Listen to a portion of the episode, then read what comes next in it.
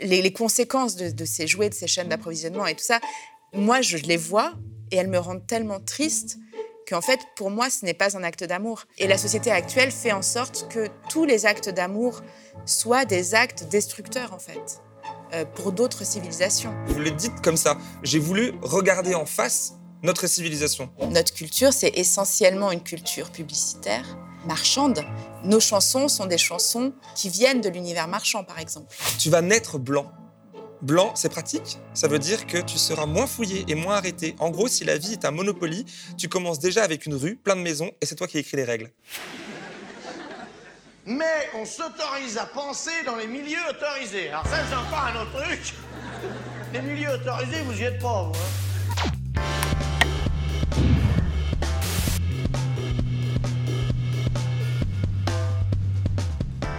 Bonjour. Aujourd'hui, je vous propose un entretien que j'ai en tête de réaliser depuis un moment. À quelques mois de l'échéance politique la plus importante de la Ve République française, les présidentielles, dont la campagne médiatique est radicalement axée à l'extrême droite, il semble plus que jamais pertinent de questionner la matrice même de notre logiciel politique. Et plus largement encore, de notre civilisation humaine moderne qui semble ne plus avoir de boussole. Mon invité, Audrey Vernon, le fait avec brio et singularité actrice du spectacle vivant et du monde de la culture, sacrifiée par la gestion macroniste de la crise sanitaire, elle est ce qu'on a appelé en 2020 une non essentielle. Dans son spectacle Billion Dollar Baby, actuellement sur scène, existant aussi en format livre, aux éditions libres, elle s'adresse à son enfant à naître, comme pour l'exorciser de tous les pièges que le monde capitaliste lui tendra bientôt. Avant de la recevoir sur ce plateau, voici quelques extraits de son seul en scène. Mon bébé chéri, cher de ma chair, dans quelques jours tu vas naître. Welcome.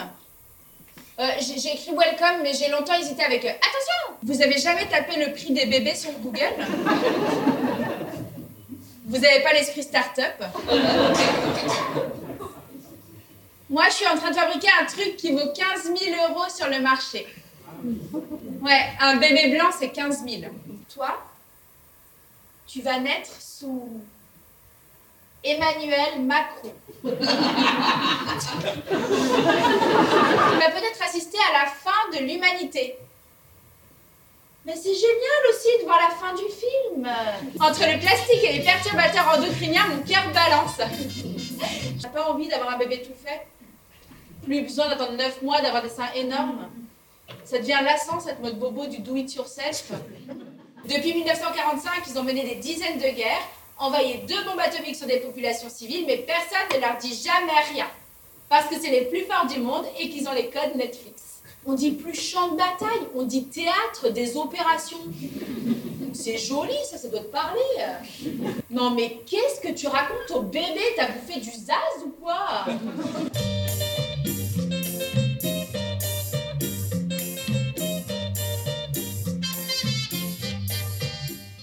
Faut faire plein d'enfants, faut arrêter de faire des iPhones, arrêter de faire des avions, arrêter de faire des voitures, arrêter de faire des centres commerciaux, des zones industrielles, des autoroutes, des ronds-points et des bâtiments. Mais par contre, il faut pas arrêter de faire des enfants. Eh bien, bonjour Audrey, merci d'avoir accepté mon invitation. Bonjour. Alors, avant toute chose, je voulais euh, vous remercier pour ce merveilleux texte hein, qui donne un spectacle détonnant euh, que l'on peut voir, je rappelle, sur scène du coup tous les mercredis à la Nouvelle Scène à Paris et un peu partout en France, c'est bien ça? Oui, à la Nouvelle Scène à Paris à 19h le mercredi et le reste de la semaine, je suis euh, en tournée en province. Euh, par exemple, la semaine dernière, j'étais à Mâcon. Euh, la prochaine, c'est à Ruelle-sur-Tourve, je crois. Enfin, il y a toutes les dates sur les réseaux sociaux et tout ça.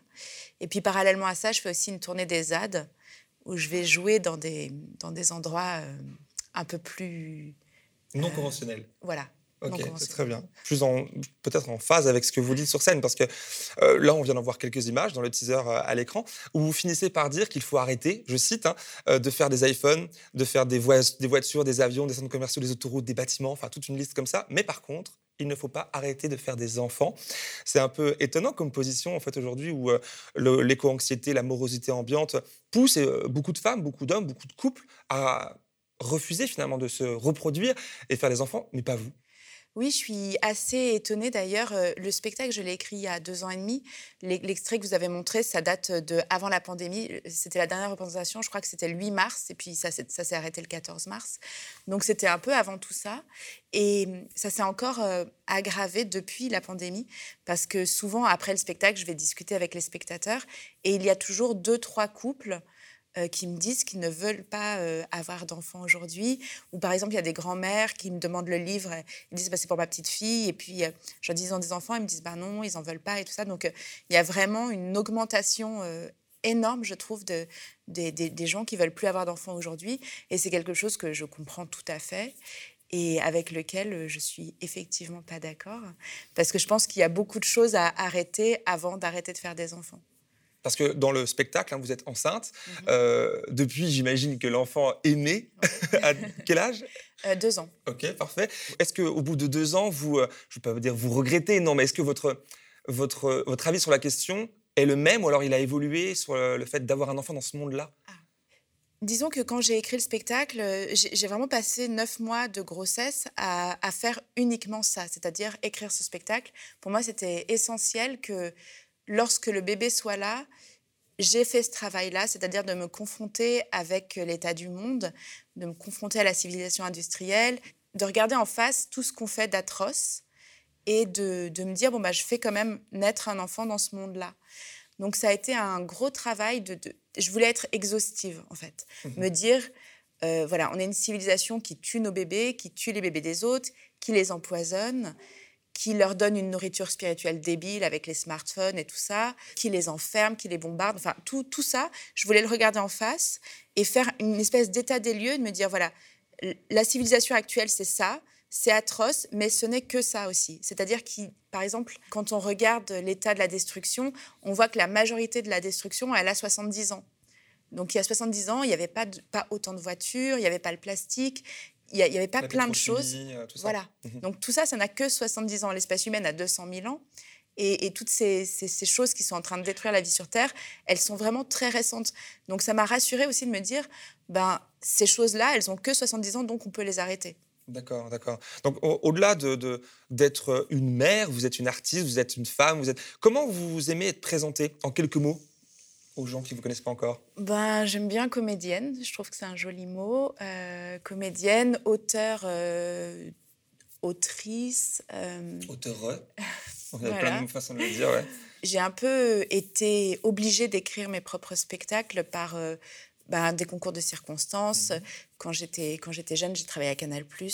Et c'était vraiment, moi, c'était pas du tout ce que je voulais faire, travailler à la télé. Mais j'ai travaillé là-bas et puis j'ai commencé à rencontrer euh, des journalistes, parce qu'à l'époque, Canal+, c'était très mélangé. Il y avait les auteurs de Guignol, il y avait aussi euh, tous les journalistes. Et donc, tous les jours, je, mangeais avec eux. Et ça m'a vraiment confrontée à la réalité du monde. Et je faisais une petite émission qui était en, direct juste après les infos. Tous les jours, hein, je quotidien, pendant plusieurs années euh, Oui, pendant dix ans. Et donc, parfois, j'étais obligée de, de, jouer juste après, par exemple, les attentats de en Tchétchénie quand la Russie était rentrée dans le théâtre. Et donc, tout à coup, ça a changé complètement ma vision de l'art, du théâtre et tout ça. Et j'ai été obligée d'être beaucoup plus en réaction au monde que ce que je voulais. J'ai de nouveaux petits compagnons, des oiseaux. Bon, bien sûr, ils sont morts.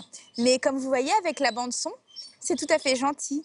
Et puis c'est vrai que j'adore parler aux caméras et aux objets inanimés, mais un oiseau tout de suite, euh, ça a égayé. Je voulais revenir sur une chose qui, euh, qui est le début de votre histoire. Vous êtes né à Marseille à la toute fin des années 70. Euh, vous qui portez beaucoup d'importance, et on, on, va y revenir dans, dans l'émission, au territoire, aux peuples qui y vivent, à leur histoire. Qu'est-ce que Marseille, une ville quand même à un caractère bien trempé, raconte de vous? C'est déjà la nature, parce que quand j'étais enfant, je passais beaucoup de temps dans l'eau. Ben, j'aimais beaucoup nager, plonger, donc vraiment, j'ai grandi euh, à, vraiment passer mes journées dans la mer. Donc euh, j'ai très vite pris conscience de, du problème des déchets.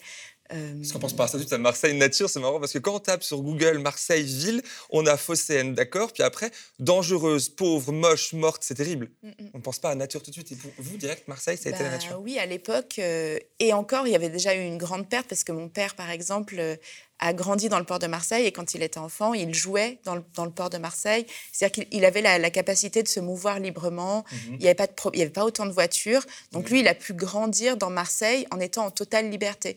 Déjà, moi, à mon époque, cette liberté, elle a été euh, bien amputée puisque je ne pouvais plus me promener, enfin, vivre dans Marseille comme une ville naturelle. Et mes enfants aujourd'hui, eux, ils, ont, ils sont carrément dans l'impossibilité de se déplacer librement dans, dans, cette ville. Cest que, la voiture est présente à Marseille, plus que peut-être ailleurs en France. La voiture, et puis ce que je remarque aujourd'hui, ce qui me fait beaucoup de peine, c'est que c'est devenu une sorte de centre commercial à ciel ouvert. C'est-à-dire qu'il n'y a pas d'autre chose à faire euh, le samedi que d'aller, euh, que de descendre en ville, par exemple, comme on dit à Marseille. Et ça, c'est vrai que c'est quelque chose, quand j'étais, euh, je me souviens, ado, le samedi, le truc à faire, c'était descendre en ville pour aller faire des courses. Mhm. Et je me souviens que ça me foutait un cafard, mais énorme, d'aller faire des courses. En fait, je détestais ça, faire les magasins, essayer des vêtements. Et j'étais là, mais c'est horrible, quoi. C'est ça, notre civilisation.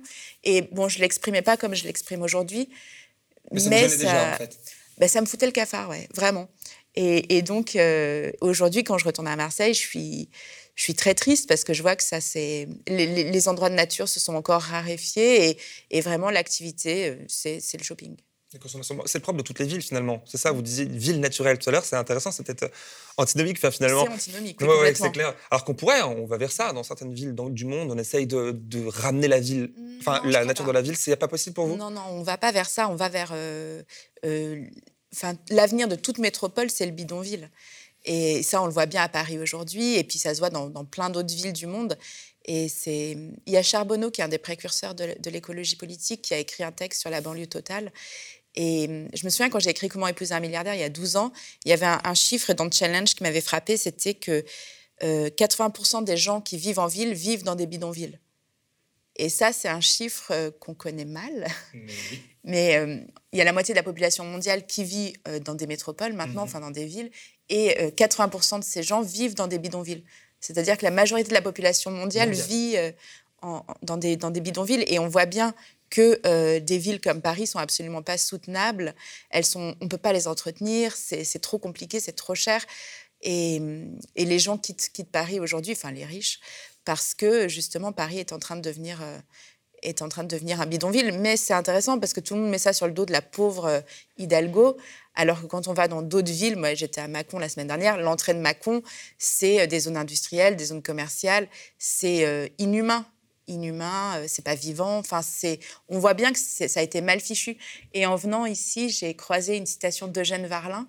Mhm. Il y a une, sorte de halle en ferraille pas très loin. Oui, effectivement. Et dessus, il y a marqué tant qu'un homme mourra de faim aux portes d'un palais, euh, il n'y aura rien de stable dans les institutions humaines. Et je trouve qu'elle est très belle, cette citation, parce que c'est David Graeber aussi qui a écrit euh, pour une anthropologie anarchiste. Il dit que hum, quand on ne on peut pas gouverner une population, en fait. Ça, la, réalité, c'est que ça ne marche que par consensus. Tout le reste, c'est pas vrai, ça marche pas. Et puis on voit bien là avec les gilets jaunes et tout ça avec le raid GIGN envoyé en Guadeloupe euh, il y a quelques jours. Enfin, effectivement, là, c'est plus, c'est la violence euh, et, pas, et pas une gouvernance euh, démocratique. On va en parler d'ailleurs de tout ça. Mais avant, avant de poursuivre, j'ai envie de, de continuer de parler de vous et d'où vous venez. En parlant de, on parlait de bébés et de parents en début là d'émission. qui sont les vôtres, vos parents hein? D'où ils viennent? Que font-ils? Quel héritage politique et culturel ils vous ont transmis pour devenir la femme que vous êtes aujourd'hui? Euh, euh, politiquement, on n'est pas forcément d'accord avec mes parents. Intéressant. Parce qu'ils ont grandi à une époque, bah, les années 60, où j'ai l'impression que c'était quand même assez euh, merveilleux. Parce qu'ils avaient à la fois le, les, les, bienfaits de la société industrielle naissante. Enfin. Naissante. Ouais. Enfin, peut-être dans le meilleur, la meilleure forme après. Oui, c'est-à-dire qu'il n'y avait ni trop, ni pas assez de voitures. Ils découvraient le, confort. Et il n'y avait pas la, la, la catastrophe écologique qu'il y a actuellement. Donc, ils ont une vision quand même assez euh, positive de la société industrielle et tout ça. Euh, il y, a un exemple, par exemple, euh, ma maman qui est adorable aime offrir des, des, jouets à ses petits-enfants. Et donc, les jouets, ben, on sait d'où ça vient, de Chine, c'est en plastique et tout ça, c'est une catastrophe.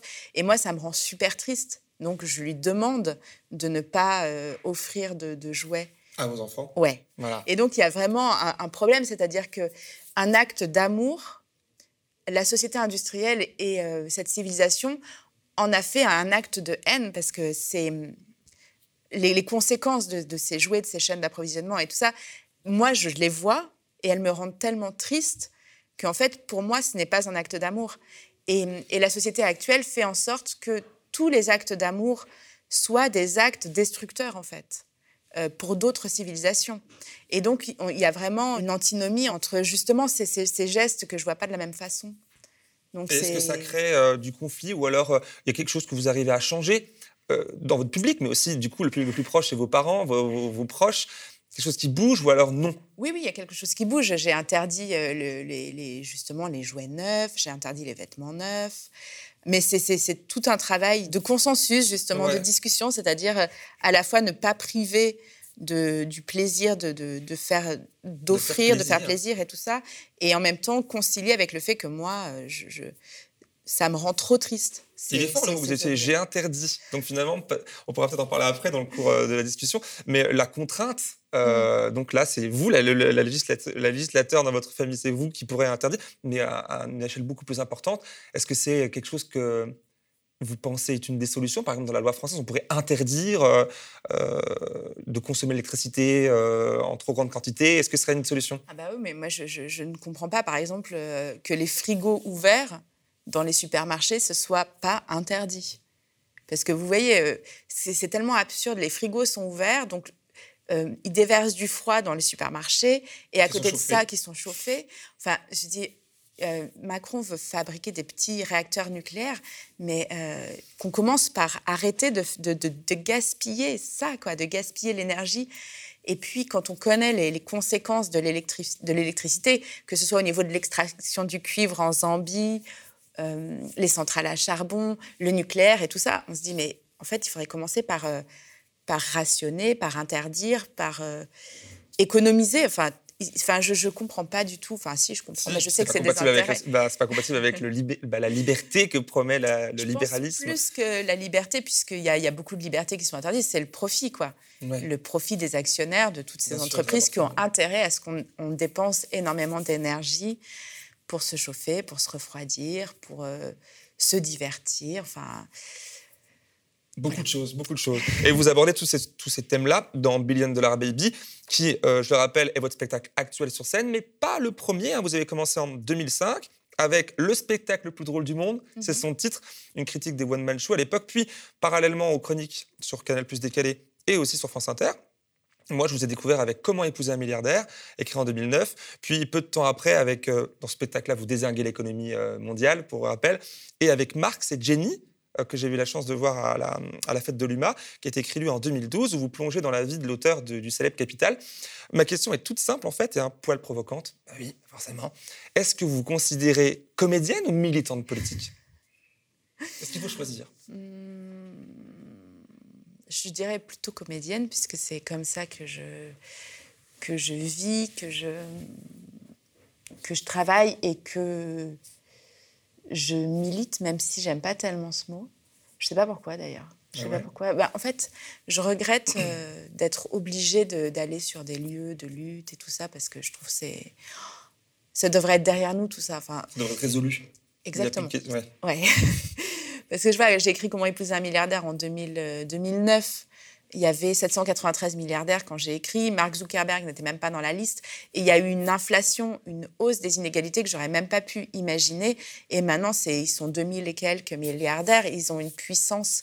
Jean Ziegler disait euh, plus grand que les papes, plus grand que, que les empereurs. Enfin, c'est vrai que Jeff Bezos, il a une puissance qui est euh, incommensurable. Et je trouve ça très, très déprimant, parce que je parlais de ce mec-là déjà il y a 12 ans et rien n'a été fait pour l'empêcher d'accroître sa puissance. Au contraire, il est célébré. Un milliardaire, c'est quelqu'un qui a 999 millions plus 1. Il y en a seulement 1810 dans le monde. C'est rien. Ce seraient des animaux, ce serait une espèce protégée.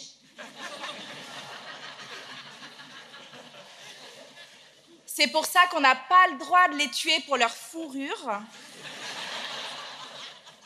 et d'en faire des sushis.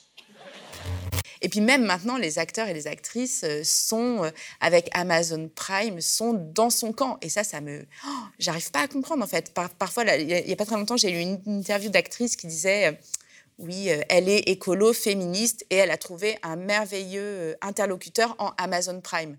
Et je me suis dit, ah, en fait, on peut, on peut faire n'importe quoi. C'est-à-dire, on peut faire des trucs totalement incompatibles, puisqu'on sait que Jeff Bezos, il, brûle les invendus dans ses usines, il rachète tout le papier pour faire le carton, on peut même plus imprimer de livres parce qu'il rachète tout pour faire du carton, il va se balader dans l'espace. Euh, enfin, et voilà, et donc on peut travailler avec, Jeff Bezos. Et, et ça, je me dis, mais mais est-ce qu'on a encore le choix, en fait? C'est ça la question. Parce que là, c'est très idéal, je partage. Mais est-ce qu'on a encore le choix pour des artistes, etc., de ne pas composer avec bah, les acteurs principaux? Mais oui, je pense qu'on a le choix. C'est dur. Ah, je pense qu'on a le choix, puisqu'il y a, y, a y a, des gens qui refusent.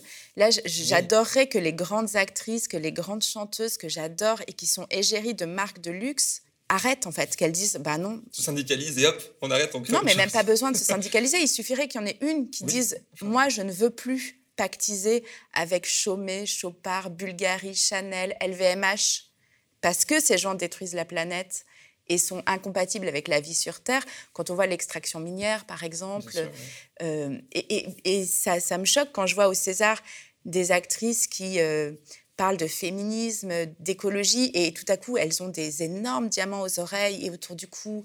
Et voilà, c'est incompatible. C'est incompatible. Et donc, je me dis, mais pourquoi est-ce qu'elle n'arrête pas de, pactiser avec ça? Le chèque doit être très gros. Bien sûr, mais il y en a qui refusent. Par exemple, Cécile de France. Cécile de France, elle le dit qu'elle refuse d'être euh, égérie de marques de luxe parce que l'argent qu'elle gagne avec ses films lui suffit. Et je trouve ça très beau qu'elle le dise, mais je trouve qu'il n'y en a pas suffisamment qui rejoignent le mouvement. finalement, c'est peut-être aussi euh, un accélérateur de carrière, d'être sur des grands panneaux publicitaires dans la ville, une reconnaissance, une image, quelque chose. Oui, et puis je pense qu'on nous a bercé avec l'idée que c'est euh, euh, alors qu'on on est très très loin. Par exemple, quand, quand Catherine Deneuve collaborait avec Yves Saint-Laurent, ils étaient amis, ils étaient proches, et puis il n'y avait pas de, lien d'argent à cette époque. Quand euh, Audrey Hepburn collabore avec euh, Hubert de Givenchy, c'est avec Hubert de Givenchy lui-même. Mais là, quand euh, une actrice est égérie Chanel, elle n'est pas égérie de Coco Chanel, elle est égérie des frères Wertheimer, qui sont des milliardaires surpuissants et qui n'ont vraiment plus besoin d'argent. Dire ces gens-là, on n'a pas besoin de leur faire de la publicité. Oui, mhm. ça va. Enfin, je veux dire, ils, ont de quoi vivre pour des milliers d'années et jusqu'à l'extinction du soleil sans problème.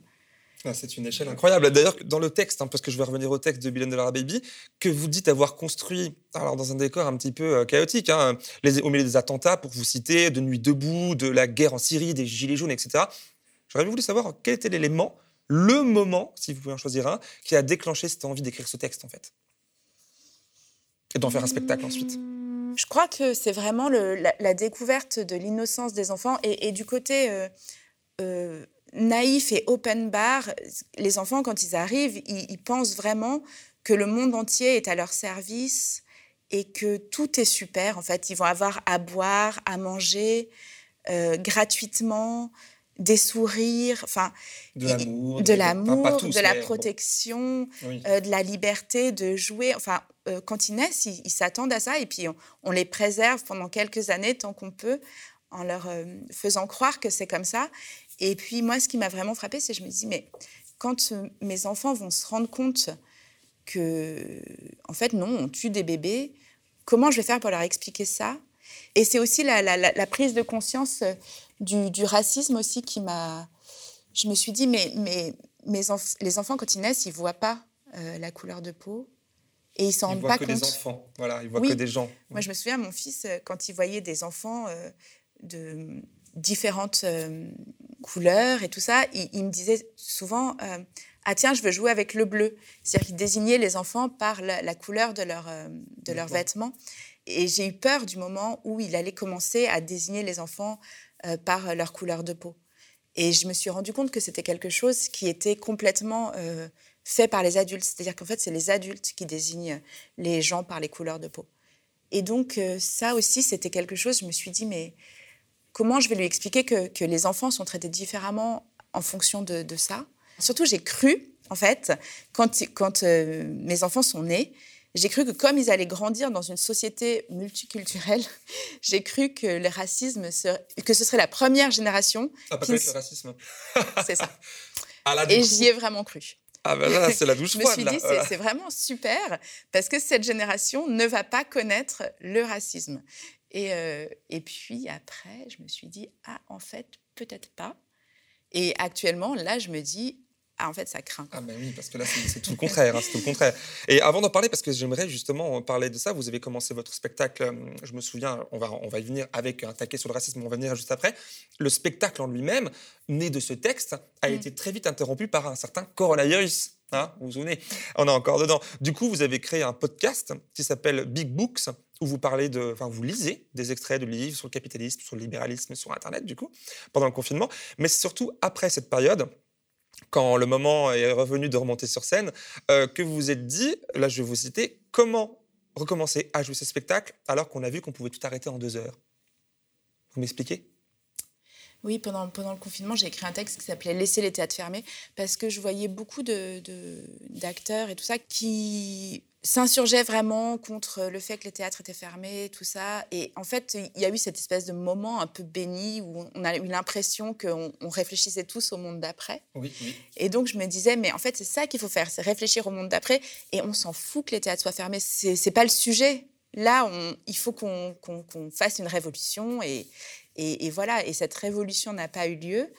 Et donc, pendant le confinement, j'ai commencé à aller jouer dans des lieux de lutte. Donc, Les comme. Tout voilà. ça, ouais. Et ça, c'était incroyable. C'était vraiment. Enfin, d'ailleurs, je continue à le faire. C'est vraiment euh, quelque chose qui me tient à cœur.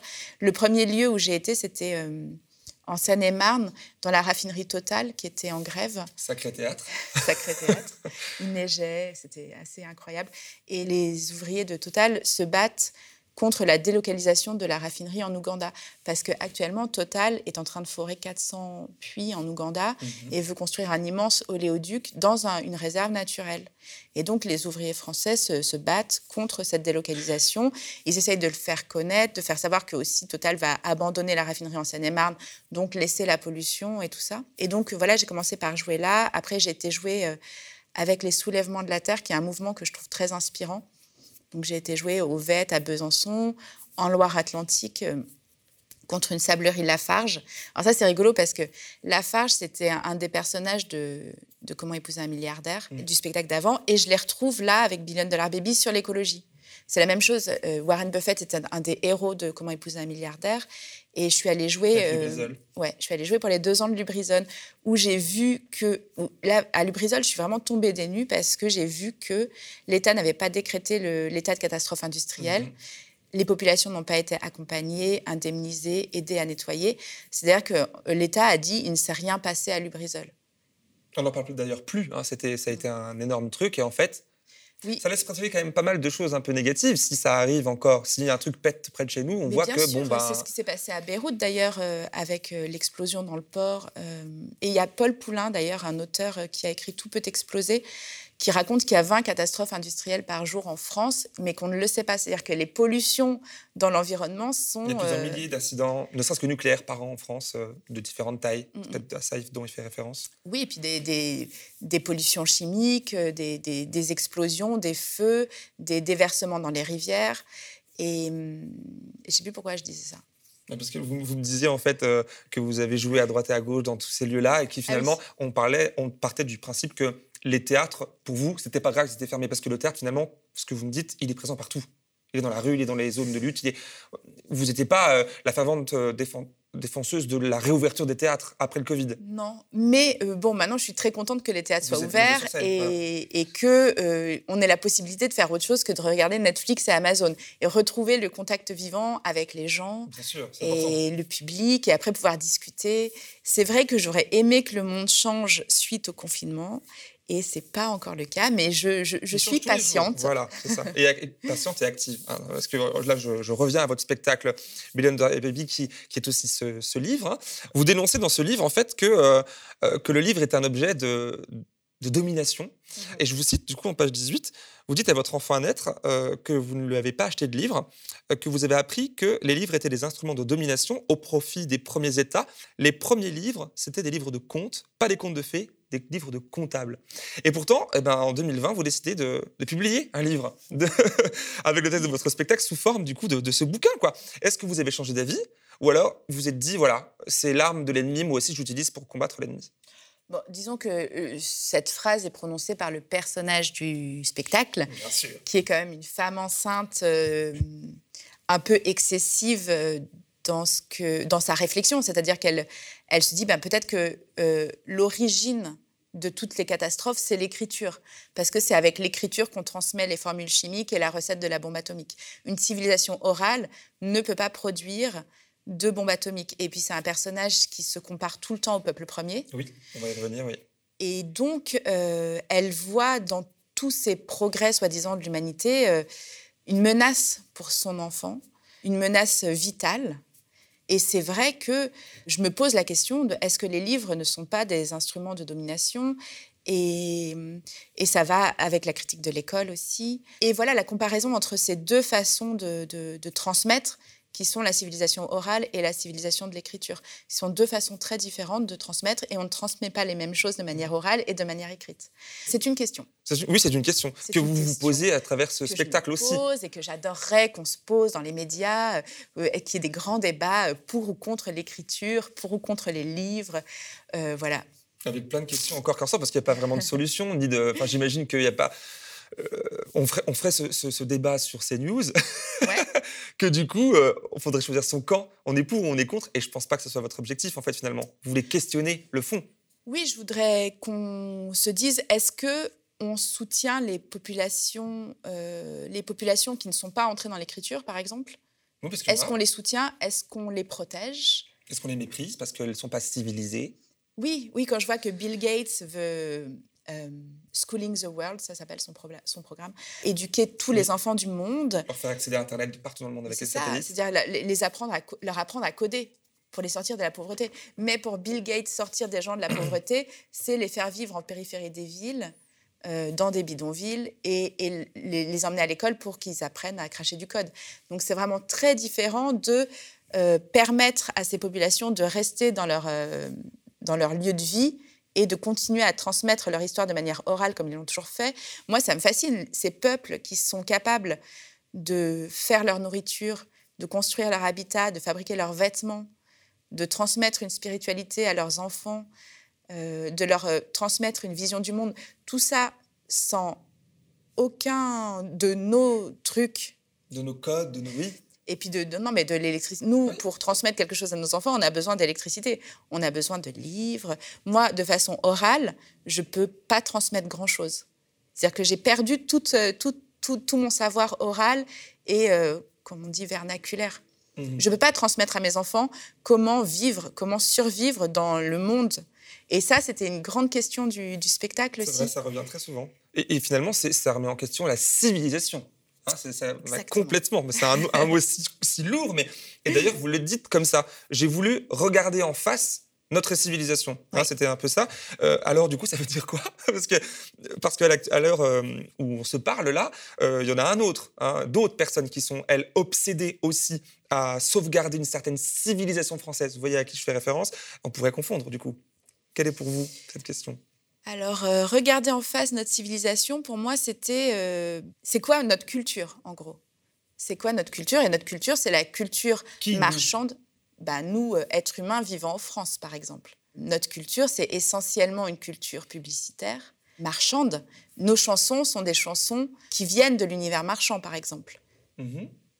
Enfin, je veux dire, la pop culture, Ah, euh, les, les Il y a chansons. derrière quelque chose de marchand. Il y a quelque chose de marchand. Après, bon, ça, peut être des belles chansons et tout ça, mais c'est quand même passé par le prisme de la marchandise, de la vente. Donc, euh, je me suis rendu compte que tout ce qu'on transmet, nous, ici en France, à nos enfants, c'est issu de la marchandise.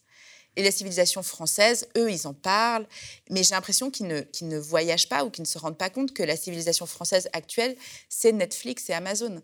Parce que quand je me promène dans les trains, par exemple, je regarde et il y a entre zéro et un livre par wagon.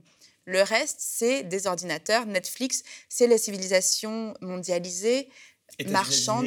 Mais c'est ça. Voilà. Et, et- et je suis étonnée qu'ils ne parlent pas de, de ça, enfin, qu'ils voient dans le grand remplacement, le grand remplacement unique. Du monde arabe, etc., mais pas du monde états-unien.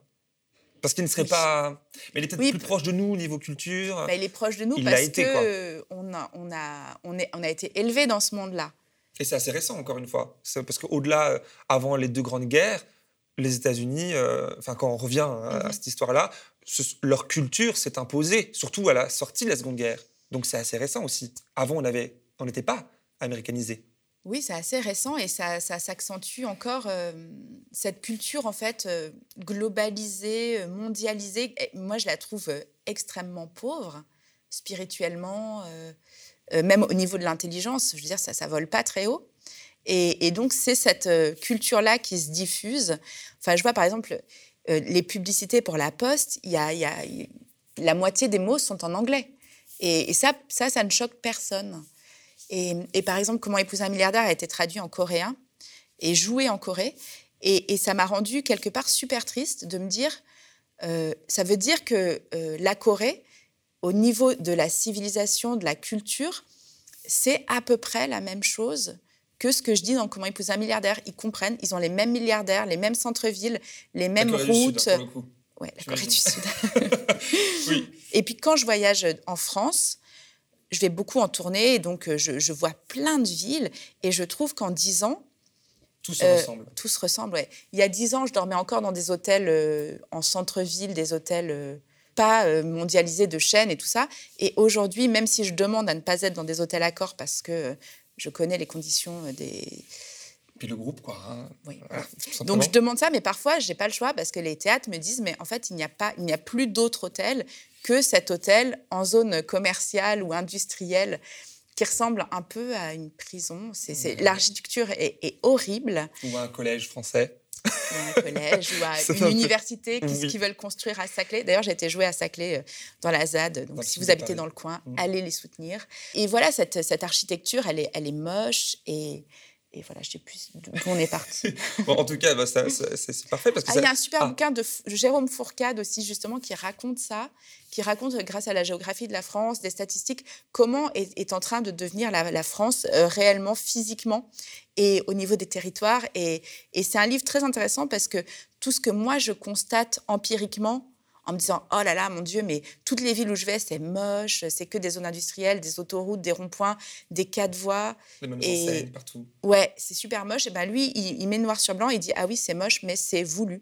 Donc euh, voilà. Et d'ailleurs, j'ai été jouer en Loire-Atlantique et donc j'ai dormi à Notre-Dame-des-Landes et c'était formidable de voir une zone qui n'est pas une zone industrielle, une zone commerciale, une quatre voies, grâce à des êtres humains qui se sont battus Ouais. et qui ont protégé cet endroit. Et, et- et c'est très encourageant d'aller dans des endroits comme ça parce qu'on se dit, ils ont réussi à protéger. Et en même temps, c'est très décourageant aussi parce que euh, toutes ces zones-là agressées, sont en euh, sursis permanent. Ah, bien sûr. On voit des paysages qui ne ressemblent à rien, qui se ressemblent tous et qui n'ont pas de fin. Rendez-nous la lumière, rendez-nous la beauté. Le monde était si beau et nous l'avons Tout ça m'amène à, à- revenir sur votre spectacle où, euh, ben, finalement, le fil rouge de Billion Dollar Baby, c'est la critique acerbe de la civilisation thermo-industrielle, voilà, si bien compre- cru comprendre, qui nous condamne au gouffre, hein, comme vous l'expliquez, de l'État aussi, comme instrument de domination euh, sociale, et donc la police, les discriminations sociales, systémiques, etc. D'ailleurs, vous commencez votre show avec un taquet direct sur le racisme. J'ai noté ça, enfin, j'ai surligné ça dans Oh votre non, livre. Vous allez me faire passer pour une islamo-gauchiste. Chacun euh, pourra voir euh, ce qu'il voudra voir. Mais en tout cas, dans votre livre, vous dites à votre enfant à naître, Mhm. qui est du coup maintenant né, tu vas naître blanc. Mhm. Blanc, c'est pratique? Ça veut dire que tu seras moins fouillé et moins arrêté. En gros, si la vie est un Monopoly, tu commences déjà avec une rue, plein de maisons, et c'est toi qui écris les règles. C'est pas un discours woke, ça? Euh, mais disons que j'ai regardé les statistiques. Donc, euh, les Blancs, c'est 16% de la population mondiale et ils ont proposé leur mode de vie, J'aime beaucoup. Euh, Ils ont proposé leur mode de vie. euh, leur mode de vie à d'autres d'autres civilisations.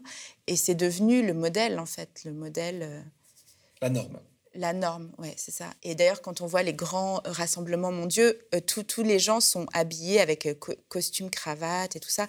Il n'y a pas G20, vraiment de, oui, il n'y a pas vraiment de, de, de- de place pour d'autres façons de voir le monde et de, et de le penser. Et d'ailleurs, ce qui est rigolo, c'est que quand je, je lis un texte d'un auteur américain, il n'y a pas de problème, ça passe. Je peux lire un texte d'un auteur russe aussi, Mais par contre, quand je lis euh, Ta-Nehisi Coates, Mhm. l'auteur d'une colère noire, Lettre à mon fils, qui est un sublime texte euh, de littérature que j'ai adoré, qui en plus a la même forme que mon spectacle, c'est une lettre à un enfant.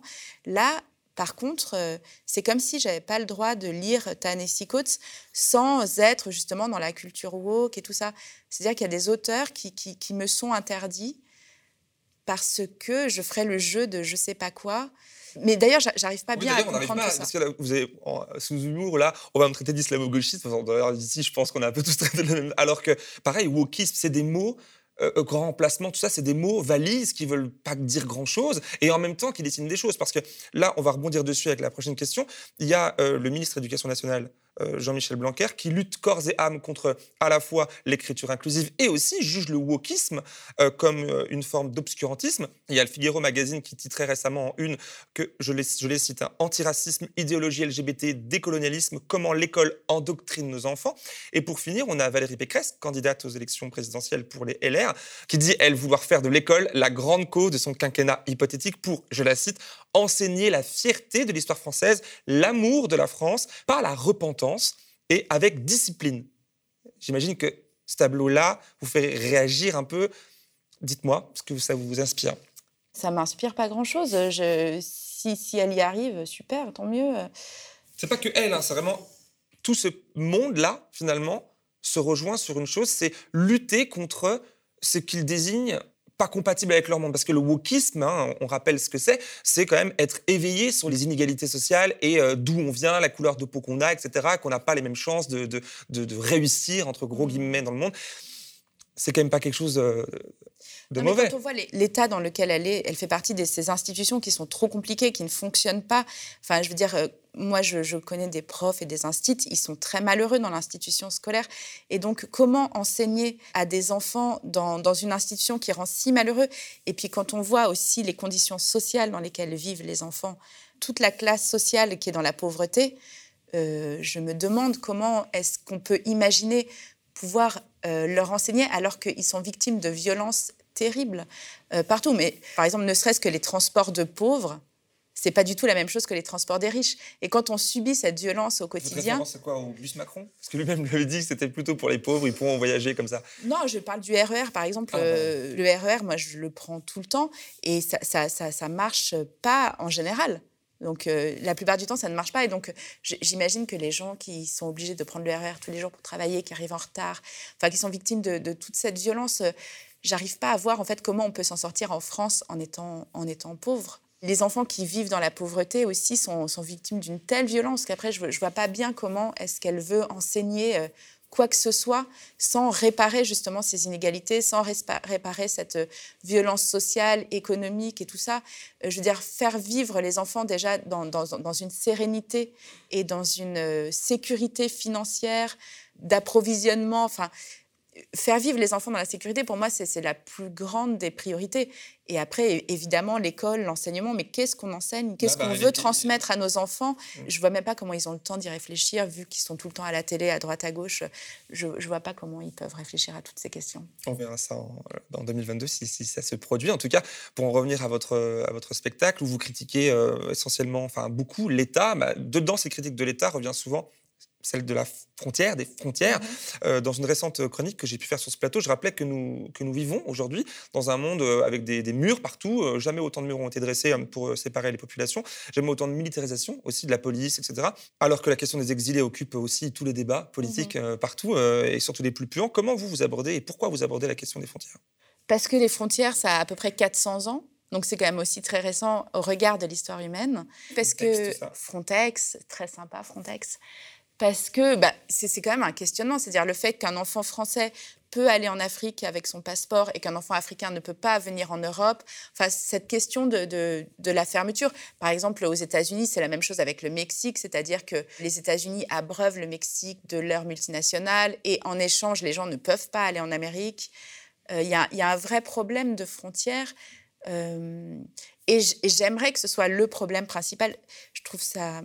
Enfin, l'extrême droite euh, euh, utilise ce thème-là, mais je, je trouve que la gauche devrait parler que de ça. Parce que comment est-ce qu'on accueille euh, les gens qui viennent, qui qui sont des réfugiés? Je suis étonnée qu'il n'y ait pas de discours à inverse qui dit, bon, alors essayons d'accueillir toute la misère du monde. Comment est-ce qu'on fait? Est-ce qu'on peut y arriver? Enfin, j'adorerais qu'il y ait cette réflexion parce que elle existe cette réflexion à la gauche sans saisie. Enfin, après, ça dépend ce que vous appelez la gauche. Hein, si vous parlez d'Hidalgo ou de. en tête de ou de toutes les émissions. Alors non, euh, bah, parce dans la- l'autre sens. Ah, dans bah l'autre oui. sens, c'est pas. La télé n'est pas de gauche. Ah, mais comment est-ce qu'on pourrait faire pour accueillir toute la misère du monde? Par exemple, il y a- y, y la moitié des agriculteurs français qui va partir à la retraite d'ici 10 ans. Est-ce qu'on ne pourrait pas imaginer que des populations qui arrivent puissent participer justement avec tout leur savoir, toute leur culture à un renouveau de l'agriculture en France Bon, C'est des questions un peu débiles que je, que je me pose. Et puis surtout, toutes ces populations qui arrivent sont quand même des populations en stress post-traumatique. Je veux dire, les, les- les mineurs isolés qui arrivent sont dans des situations psychologiques qui sont. Enfin, moi, j'arrive même pas à imaginer. souvent, oui, oui. Oui. Et c'est pas fini en arrivant à Paris, par exemple. hein. Mais non, c'est atroce. Ouais. C'est atroce et il y en a énormément. Donc, comment est-ce que, avec une vision idéaliste, on parle de ça? Comment est-ce qu'on envisage euh, ces arrivées massives qui vont s'accentuer avec le réchauffement climatique, les migrations climatiques euh, Il y a un, beau texte qui s'appelle Les guerres du climat, qui, qui a 40 ans et qui raconte ça justement. Enfin, je veux dire, on est prévenu depuis 40 ans que ça va arriver. Et comment est-ce qu'on envisage ça de Bah, façon ultra positive Ah, bah, et utopique en se disant ces populations ont des savoirs, des connaissances immenses, des cultures immenses, et comment est-ce qu'on peut les accueillir en, en justement en profitant de, de- de tout ça, de renouveau de culture et tout ça? Et euh, ce discours-là, il n'est pas tellement entendu dans les Non, médias, je suis étonnée. Mais voilà, c'est mais étonnant. c'est étonnant. Mais je me dis, mais, mais enfin, voilà, moi j'adorerais que les, que, les, que les candidats à la présidentielle ne parlent que de ça. De comment est-ce qu'on accueille justement tous les réfugiés qui vont arriver. Dans le spectacle, je dis euh, que je suis contre l'immigration, que je suis contre les réfugiés, je suis contre les migrants, et que pour supprimer tout ça, il suffirait de supprimer les frontières, que si les pauvres pouvaient s'installer partout, vivre à Paris ou à New York, est-ce qu'on ne ferait pas plus attention à ne pas rendre leur pays invivable? Comme ça, on éviterait qu'ils viennent, c'est QFD. Donc voilà, c'est ma façon de, de- de résoudre le problème. Dans le spectacle, je rappelle que c'est un personnage. La petite carte en plastique que l'État m'a donnée. Ah ouais, je l'ai bien mérité. Et tant pis pour ta gueule si t'es né sous les bombes. Bah ouais, tu l'as bien mérité. On prend pas un bateau si on sait pas nager. Bah non, on a que ce qu'on mérite alors t'as mérité. Et justement, François Gémen, qui est, je crois, climatologue, dans une interview dans un podcast qui s'appelle Sismique, justement, disait que la solution, ce serait aussi de supprimer les, les frontières. Et je me suis dit, ah, c'est génial, quelqu'un qui a fait des études pense la même chose qu'une femme enceinte. C'est fou. Oui. C'est fou. Fou, effectivement. D'ailleurs, euh, c'est parfait parce qu'on dans votre spectacle, vous parlez d'autres cultures, notamment les peuples premiers euh, auxquels vous faites référence très souvent et que vous comparez avec euh, ben, nous, les personnes qui sommes civilisées, ceux, donc du coup eux qui résistent et qui vivent en phase avec la nature contre nous, en ma, du coup avec nos techno-États qui euh, régissent la majeure partie du monde humain. Vous les opposez, etc. Et dans ce passage de votre livre qui est très intéressant, alors ce passage, vous dites à votre bébé, toi tu vas naître sous Emmanuel Macron. C'est notre chef. Les peuples premiers ont aussi un chef, mais leur chef n'a pas de pouvoir. Ils ont décidé de dissocier le chef de la coercition. Ce sont les arriérés, vous dites. La coercition, c'est imposer sa volonté par la force. Par exemple, si tu finis pas tes haricots verts, je te mets du citron dans les yeux.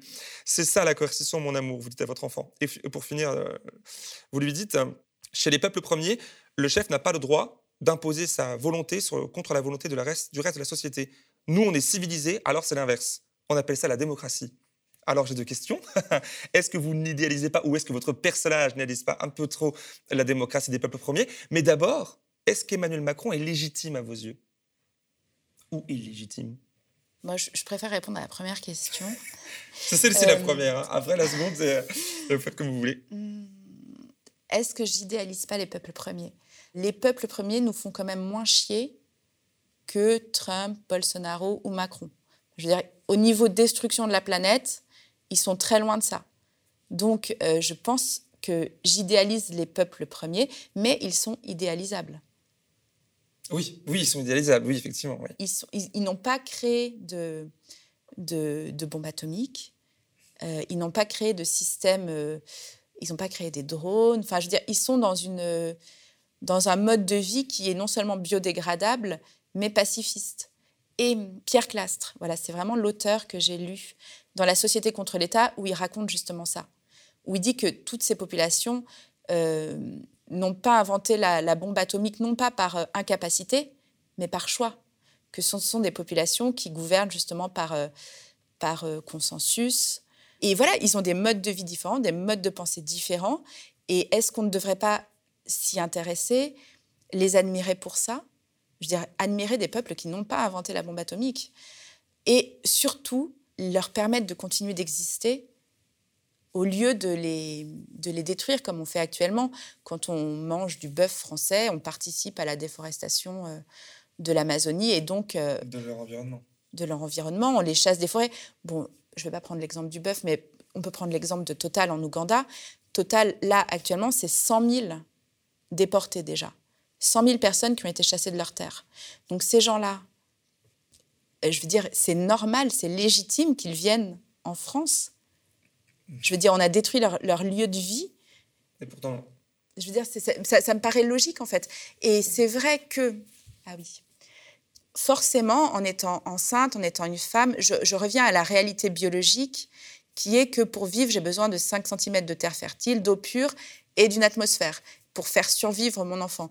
Et quand je suis dans cette situation de fragilité où je me rappelle ça, je suis forcément en empathie totale avec les gens qui sont dépossédés de leur, euh, du moyen de faire survivre leur enfant.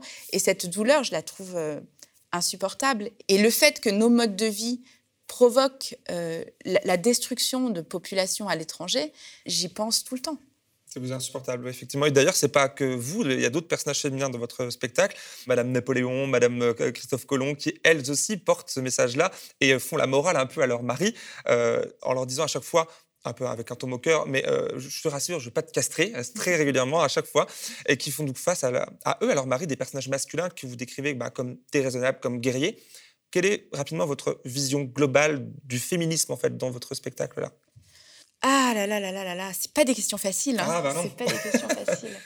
Le féminisme, ben disons que je me suis remise dans la réalité euh, vraiment biologique. Et donc, que la réalité biologique, c'est que je, je suis totalement impuissante face à l'armée, à la police, aux États et face à la civilisation industrielle. Par exemple, je suis totalement impuissante à protéger mes enfants des voitures. En France, il y a 35 millions de voitures. Euh, les voitures sont partout dans les rues, elles ont 80% de l'espace public. Donc mon enfant est totalement privé de liberté, ne peut pas marcher seul dans la rue, et ça, je peux rien y faire. Voilà, ça c'est une de mes, un de mes empêchements en tant que mère. Je ne peux pas protéger mon enfant des voitures. J'aurais beau faire, il, sera tout le temps menacé par les voitures. Ça, c'est ma menace en tant que femme euh, occidentale, vivant en ville, même si je vis assez loin de Paris. Et je, me compare, et enfin, je me mets à la place des femmes en Afrique qui peuvent rien faire contre Total qui débarque mhm. et qui, avec euh, son armée, euh, sa protection, les chasse de, leur lieu de vie. C'est une impuissance totale face euh, au capitalisme, face à des hommes qui décident tout à coup qu'ils vont.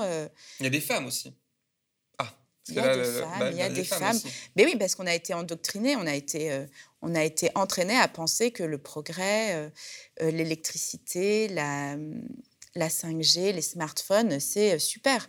On, est quand même coaché par l'école pendant 20 ans pour apprendre à, à trouver que l'État, les institutions et tout ça, c'est formidable. Et puis, il n'y a pas que l'école, il y a aussi les médias. Oui, ça, c'est la suite, c'est le service après-vente de l'école. Mais, mais, mais c'est même avant l'école, curieusement. parce qu'on se rend compte que, enfin, moi, je vois les enfants de 3 ans, ils savent reconnaître euh, Carrefour. Enfin, ils savent reconnaître. les feuilles, j'avais vu ce truc aussi là. Ouais, ils savent vraiment reconnaître. Euh, ils ont déjà les musiques de publicité dans la tête, alors que pourtant on, a l'impression de ne pas les exposer. Mais quand on prend le train, il y a des écrans publicitaires partout. Ils voient les choses et ils voient beaucoup plus ça que effectivement les arbres, les espèces vivantes. Et c'est ça leur culture. Et leur culture, elle est triste quand même.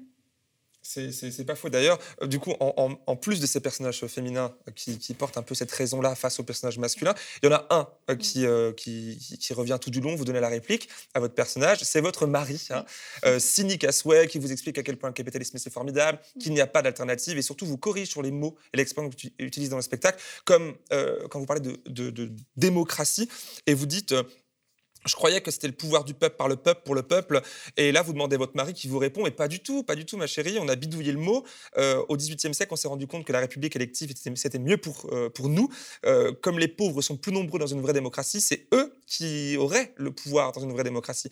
Ça, et ça, ça ne nous arrange pas. Donc voilà, on a préféré la démocratie représentative. Normalement, c'est incompatible, c'est un oxymore. On a bidouillé le mot. Est-ce que vous croyez encore à la démocratie? Est-ce que c'est possible? Ah, ça, c'est un, passage que j'ai écrit suite à la lecture du texte de Francis Dupuy-Derry, mmh euh, Histoire de la démocratie euh, en France et aux États-Unis. Donc, euh, ça m'a bien ouvert les yeux sur la démocratie et sur le fait qu'une démocratie représentative, ça n'existe pas. Mais du coup, ma question, c'est ça, en fait. Est-ce que c'est possible Parce que là, on discute de, de l'État de l'impuissance qu'on a face à ce truc énorme et des peuples premiers qui, eux, voilà, aussi sont menacés sans être dans un État.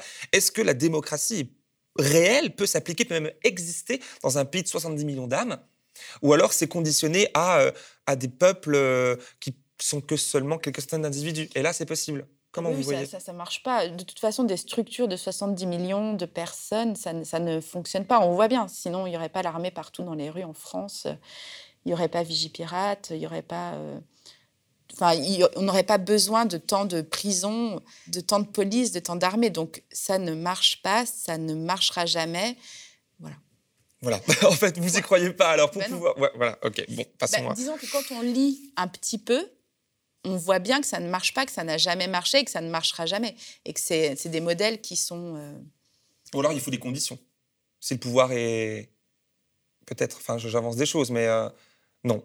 Non, non, ça ne marche pas. Bah, disons que toutes ces démocraties occidentales ne vivent que sur le dos de peuples à l'étranger qui sont euh, esclavagisés, qui vivent dans des conditions atroces. Je veux dire, notre bien-être, tout ça, là, tout ça, tout ça, ça vient quand même de l'esclavage, euh, de l'esclavage partout dans le monde et de, de, gens qui vivent à la merci de milliardaires qu'on laisse faire. Et puis, euh, même près de chez nous, on pourrait penser aux livreurs, etc. Enfin, même les travailleurs et travailleuses, dans une moindre mesure, sont mmh. exploités. Enfin, on appelait ça les exploiteurs, les exploitants.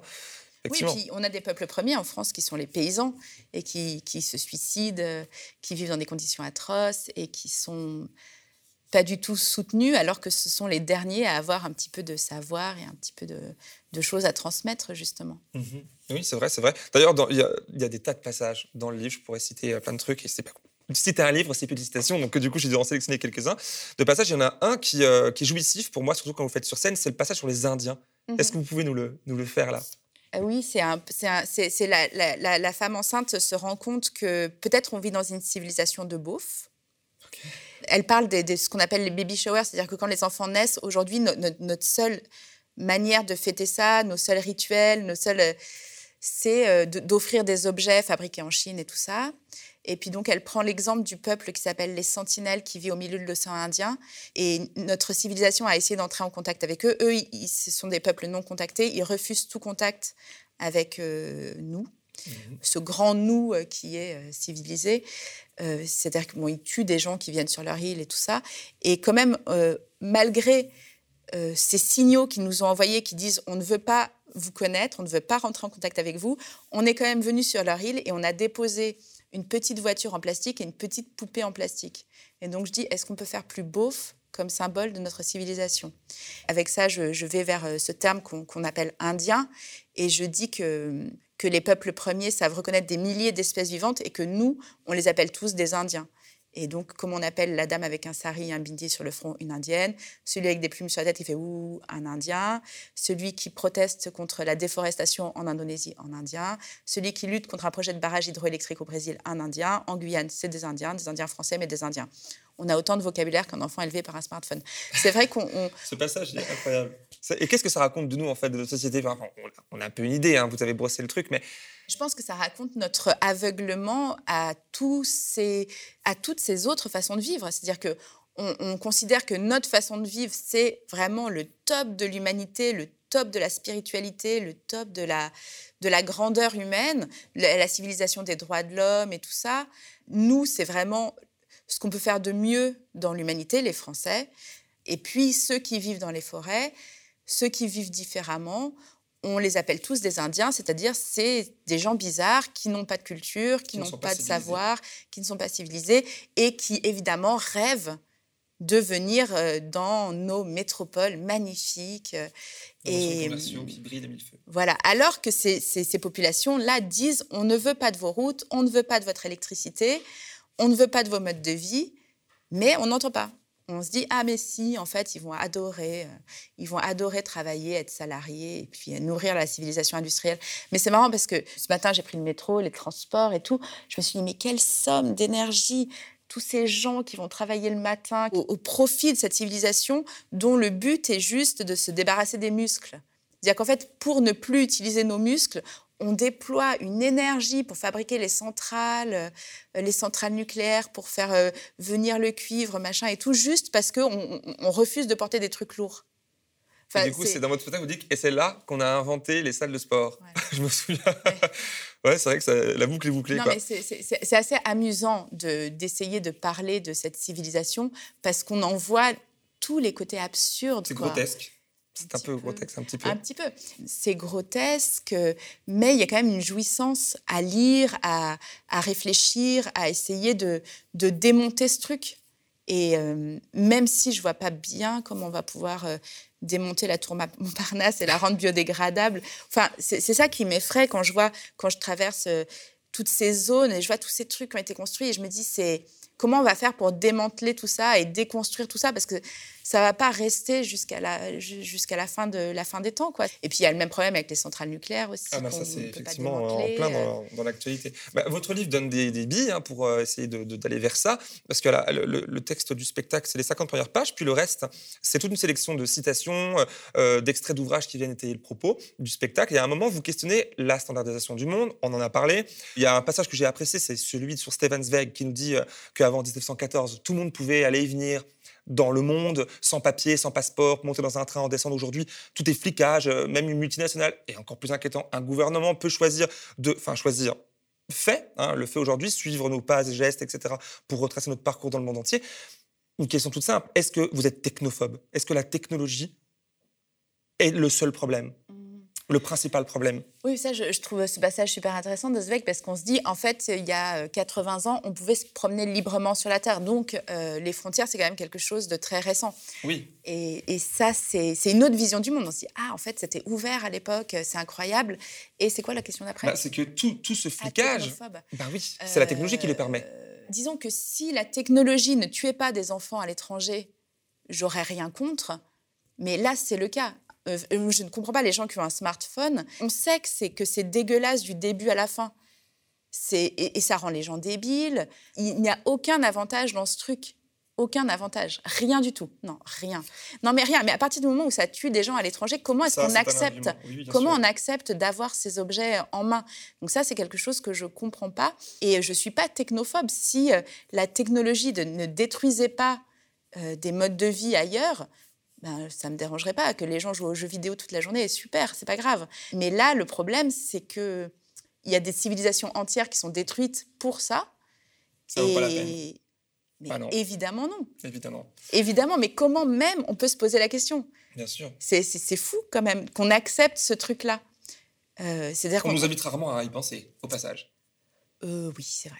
Oui, oui, c'est vrai. Non, mais ça, je suis tout à fait d'accord. C'est vrai que les gens qui travaillent toute la journée, moi, j'ai le luxe, en étant comédienne, de, de pouvoir vivre de la plus-value des autres et de pouvoir euh, passer mes journées à lire, à écrire et tout ça.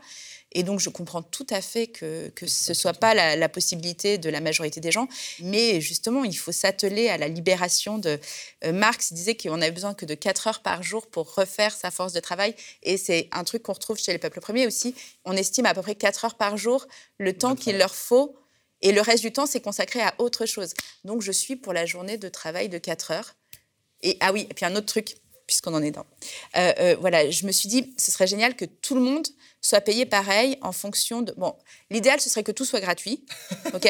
Mais par contre, si jamais on, on- on dit qu'il y a de l'argent et tout, ce serait bien que tout le monde soit payé pareil de l'heure.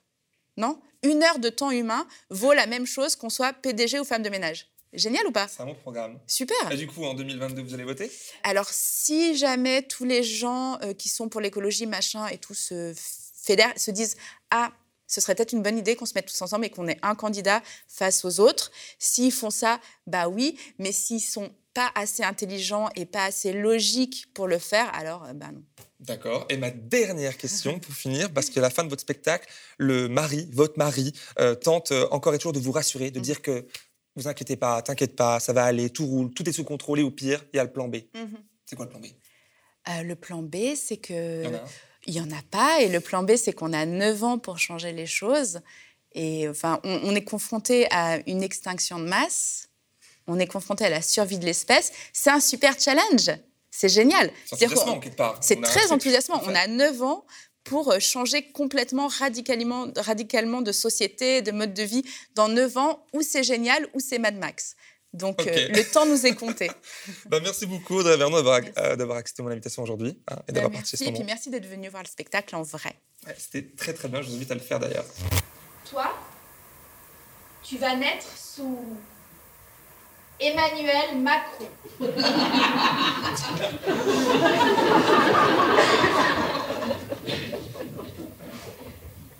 C'est notre chef. Il est très sympa.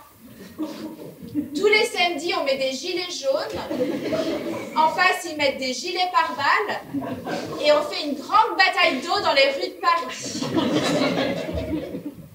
Chez les peuples premiers, ils ont un chef aussi, mais leur chef n'a pas de pouvoir.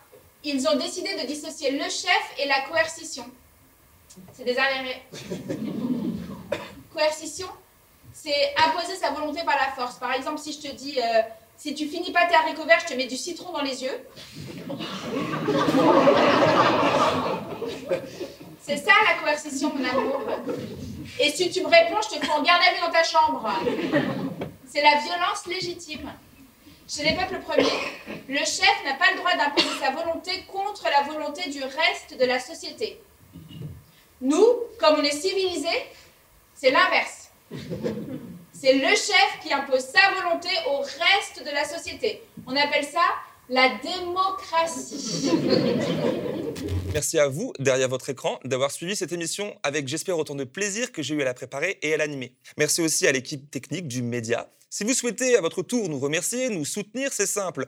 Abonnez-vous, commentez et partagez cette vidéo. Et si vous le pouvez, devenez sociaux et ou faites un don défiscalisé sur le mediatv.fr slash soutien pour permettre à la chaîne de continuer à produire des programmes qui donnent la parole à celles et ceux qu'on entend guère ou pas ailleurs. Merci et à bientôt.